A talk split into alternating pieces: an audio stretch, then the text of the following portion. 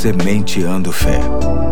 Porque semear a fé produz grandes colheitas.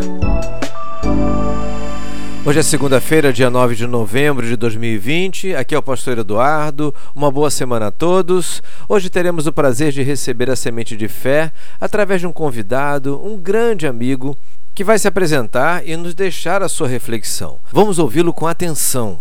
Olá, bom dia a todos. Bom dia, pastor Eduardo Faria, meu amigo. Aqui quem fala é o pastor Natan Carvalho, da Igreja Batista, Avenida dos Estados, em Curitiba, Paraná. É um prazer poder participar desse devocional. O texto que eu separei para nossa leitura está no Salmo de número 56, versos de 1 a 3, Salmo de Davi. Ali nós lemos assim: tem misericórdia de mim, ó Deus, pois os homens me pressionam. O tempo todo me atacam e me oprimem. Os meus inimigos pressionam-me sem parar. Muitos atacam-me arrogantemente. Mas eu, quando estiver com medo, confiarei em ti. Em Deus, cuja palavra eu louvo, em Deus eu confio e não temerei. Neste salmo, Davi se descreve como estando sob a ameaça da perversidade de alguns homens maus, provavelmente o povo filisteu. E ali no verso de número 3, ele admite a sua luta íntima com o medo. Nós sabemos que o medo em si mesmo não é moralmente errado. De fato, em alguns casos, o medo pode ser uma reação emocional necessária e útil, nos alertando de um perigo real. Por exemplo, quando nós sentimos a nossa pele arder porque estamos muito próximos do fogo e nós tememos nos queimar. Neste caso, o medo pode ser um bom conselheiro, nos livrando de um sofrimento desnecessário. Mas, por outro lado, também todos nós sabemos que o medo pode ser uma força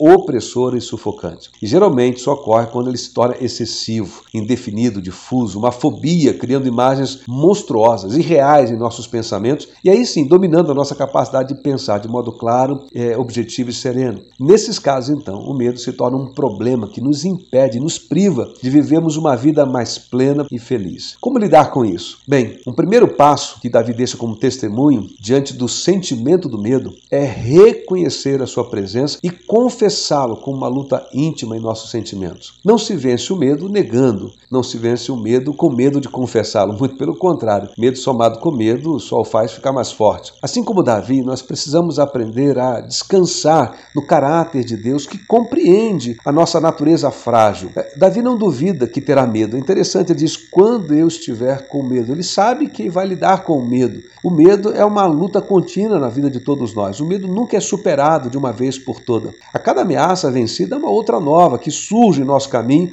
como que testando a nossa capacidade de resistência, de resiliência, ou como dizem alguns nos dias de hoje, a nossa antifragilidade. O fato é que reconhecer nossos medos, como Davi fez, é um passo muito importante para que ele não nos domine. E Davi o faz porque Davi confia no caráter de Deus. E aí vem um outro passo importante de reação ao medo que Davi deixa como testemunho para nós. Aqui nesse salmo ele diz no verso 4 que a sua confiança está alimentada pelo louvor à palavra de Deus. Então a resposta aos temores humanos que Davi deixa de testemunho para nós está relacionada com essa necessidade de fortalecer a nossa confiança no caráter de Deus, confessando o nosso medo a Ele. E ele diz para nós, no verso 4, que isso se faz através do louvor à palavra do Senhor. Por duas vezes, interessante nesse salmo, tanto no verso 3 quanto no verso 10 que nós não lemos, Davi declara que confia em Deus e em Sua palavra, que nos lembra a declaração né, de que aquele que prometeu é fiel para cumprir. E ainda que a gente seja infiel,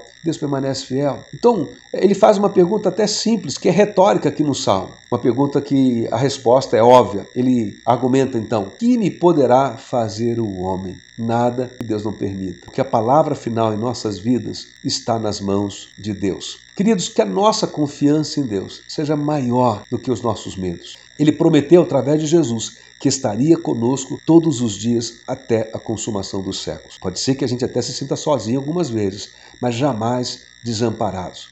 Portanto, não vamos deixar o medo de modo algum dominar e nos impedir de viver o melhor de Deus para a nossa vida. Esse é o meu desejo, essa é a minha oração por você e por mim. Que Deus abençoe o seu dia, que Deus abençoe a nossa semana. Valeu, Natan. Muito obrigado, muito bom, meu amigo. Um grande abraço para você, para sua família, para sua igreja e a todos. Até amanhã, se Deus quiser.